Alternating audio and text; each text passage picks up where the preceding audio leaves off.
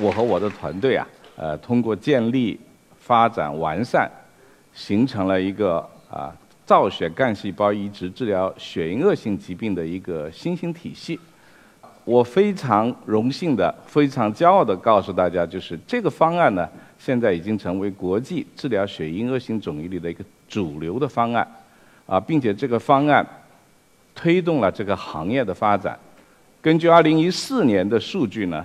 呃，北京大学人民医院呢，已经成为全球最大的易经造血干细胞移植中心，同时呢，也是造血干细胞移植疗效最好的单位之一，所以呢，我感到非常荣幸和骄傲。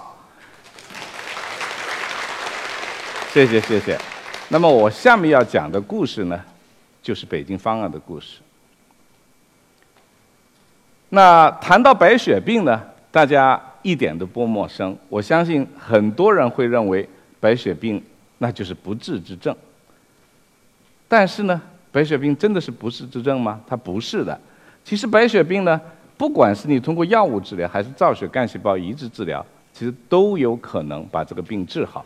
这是一个科普的东西。但是呢，造血干细胞移植目前仍然是许许多多疾病最有效的治疗方式之一。那么，造血干细胞移植就像这个图一样的，就是我们把正常了的造血干细胞取出来，把它回输给经过放化疗，我们把它叫做预处理这个病人，然后这个输进去的干细胞就会在病人身上重建造血和免疫，那这样呢就把病人的疾病给治好了。这么一个过程就是造血干细胞移植。那造血干细胞移植的前提呢，首先你必须有正常的。造血干细胞来源，它既是它的前提，事实上它也是多少年来影响造血干细胞移植发展的一个困局。当然，按照传统的理论，要进行造血干细胞移植，必须是供供者的配型和受者的配型要完全百分之百的相同，也就所以呢，应该说只能从同胞姐妹、兄弟姐妹之间里面进行供。干细胞，但是这个机会呢，只有百分之二十五的机会，再加上中国呢，基本上是一个独生子女的家庭，所以这种干细胞的来源会变得越来越少。因此，我们可以看到，在中国也在全世界都有非血缘供者的来源提供骨髓。那非血缘供者的确是解决了一部分问题，但是由于每个个体的配型。如果没有血缘关系，它是会差得很远的，或者说它是一个小概率事件啊。比如说我们中国的骨髓库现在已经有两百万的志愿者，但是即便是这么大的志愿者，其实你从中找到供者的可能性还是非常低的。那么根据我们中华骨髓库红十字会的数据，到二零一二年的数据呢，大概呢只有百分之十一的人。能够从中找到供者，所以要解决供者来源的问题，最好就是单倍型。这个单倍型，我们简单的说，就是配型一半相同就够了，这就叫单倍型。所以从这个规律来说，我们可以很简单去讲，就父母和孩子，孩子跟父母一定是单倍型，或者我们也把它叫做配型不合。但是单倍型是一个有具有非常。很好的前途解决供者来源的一个途径，但是问题就像我们下面展示的数据，它的排斥率，就它不输进去它不长，抗宿主病输进的细胞对，不仅对肿瘤有杀伤作用，但对正常人也有杀伤作用，最后它的总的生存率跟同胞全和来比呢，只有它的三分之一，所以单倍型既是研究的热点，但是也对很多的时候就成为一个禁区。那国外呢，实际上也是一样，在上个世纪九十年代呢，已经开始在做这个尝试。那么他就在想啊，我之所以这里边输进去的会出现抗宿主病，那可能最主要是 T 细胞。这个 T 细胞啊，它有什么作用呢？它能抗肿瘤，但也能抗宿主，就抗病人本身，也能抗感染。所以老外的想法呢，就是我把 T 细胞去掉，去掉之后呢，那么它就不会出现抗。宿主本身的问题，但是问题是这个带来一个什么问题呢？带来了感染、排斥、复发升高。所以虽然有一部分进展，但是这个方案并没有得到非常好的推广和普及。那我们其实呢，在之前也尝试了老外的一个方案，因为中国人的一个习惯呢，西医毕竟从西方传过来，所以我们还是会比较相信西方的。那么那个时候呢，我们在呃九十年代末呢，也尝试了一种去 T 的方式，但是效果不是很好。所以我们就在想，如既人 T 细胞去掉了，是能解决。抗宿主病的问题，但是它并不能解决肿瘤的问题，并不能解决感染的问题。那我们有没有什么用中方文化的思路去解决它呢？我们能不能把这个 T 细胞的功能暂时管控起来，把它早期不让它抗产生抗宿主病，然后把它输进去以后呢，等过一段时间它们适应了，我们再把 T 细胞功能放出来，然后让它慢慢去抗排抗抗肿瘤。慢慢去抗感染，所以我们锁定了 G-CSF。当然，今天来讲这个故事已经过去了，G-CSF 我们对它的机制已经很清楚了。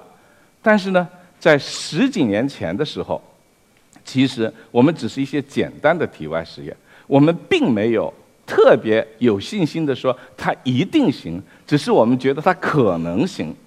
所以讲到这里呢，我就必须讲一讲。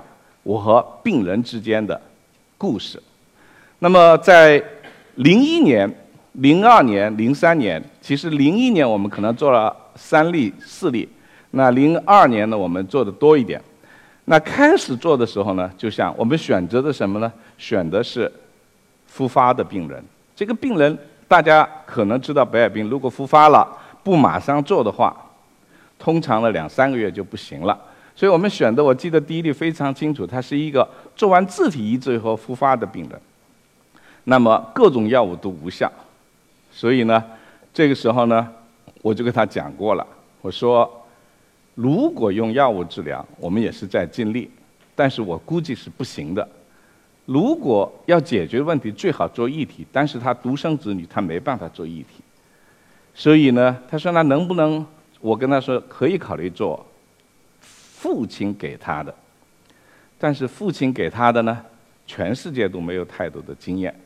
我觉得用 G-CSF 来诱导免疫难受能行。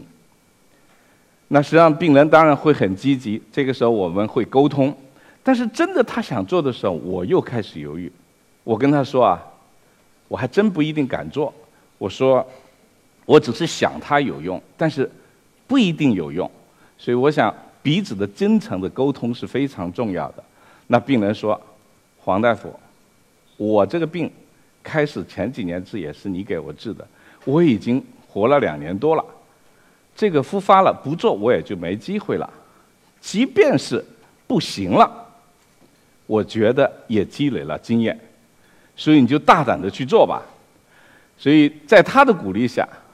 所以我们就按照我们的方式去做了。当然，我们很幸运，我们也做成了。最后，但实际上，在这个过程中呢，我受到了很大的震撼啊！因为病人对生命的渴望，对我的信任呢，才使得我勇气能够跨过这一步。但是如果他没有信任我，不让我跨过这一步，我可能永远停留在体外，我可能永远停留在动物实验，甚至有可能永远停留在想象之中。那这个病人后来呢？我们因为老有接触，他是非常感谢我，他把我啊作为他当成他的这个救命恩人。但实际上，我内心也一直非常想说的是，其实我个人觉得，我也应该感谢的是你，因为你用生命呢，让我。成就了我的创新之举，所以，所以我还是想借着今天这个 CC 讲坛呢，向对支持我、信任我们的所有的病人表示衷心的感谢。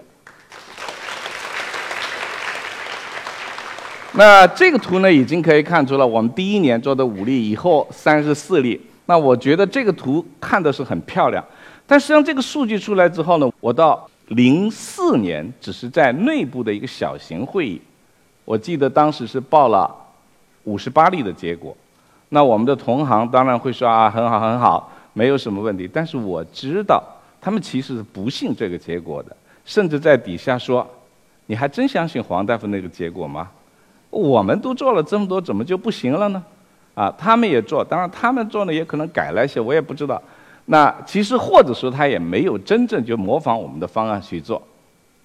后来在随后的一些报告里头，我到真正比较公开讲的时候，大概是零七零八，那我们就会跟他说啊，我说其实呢，任何一个新东西，你对我挑战是非常正常的，但是有一点要记住，记住什么呢？就是说。我骗你，但不会骗我自己，也没法骗我周围的病人。为什么？因为我们的数据在持续不断的上升。如果是假的，他他怎么能把自己一直骗下去了呢？所以这是一这个数据是非常能说明事情的一个数据。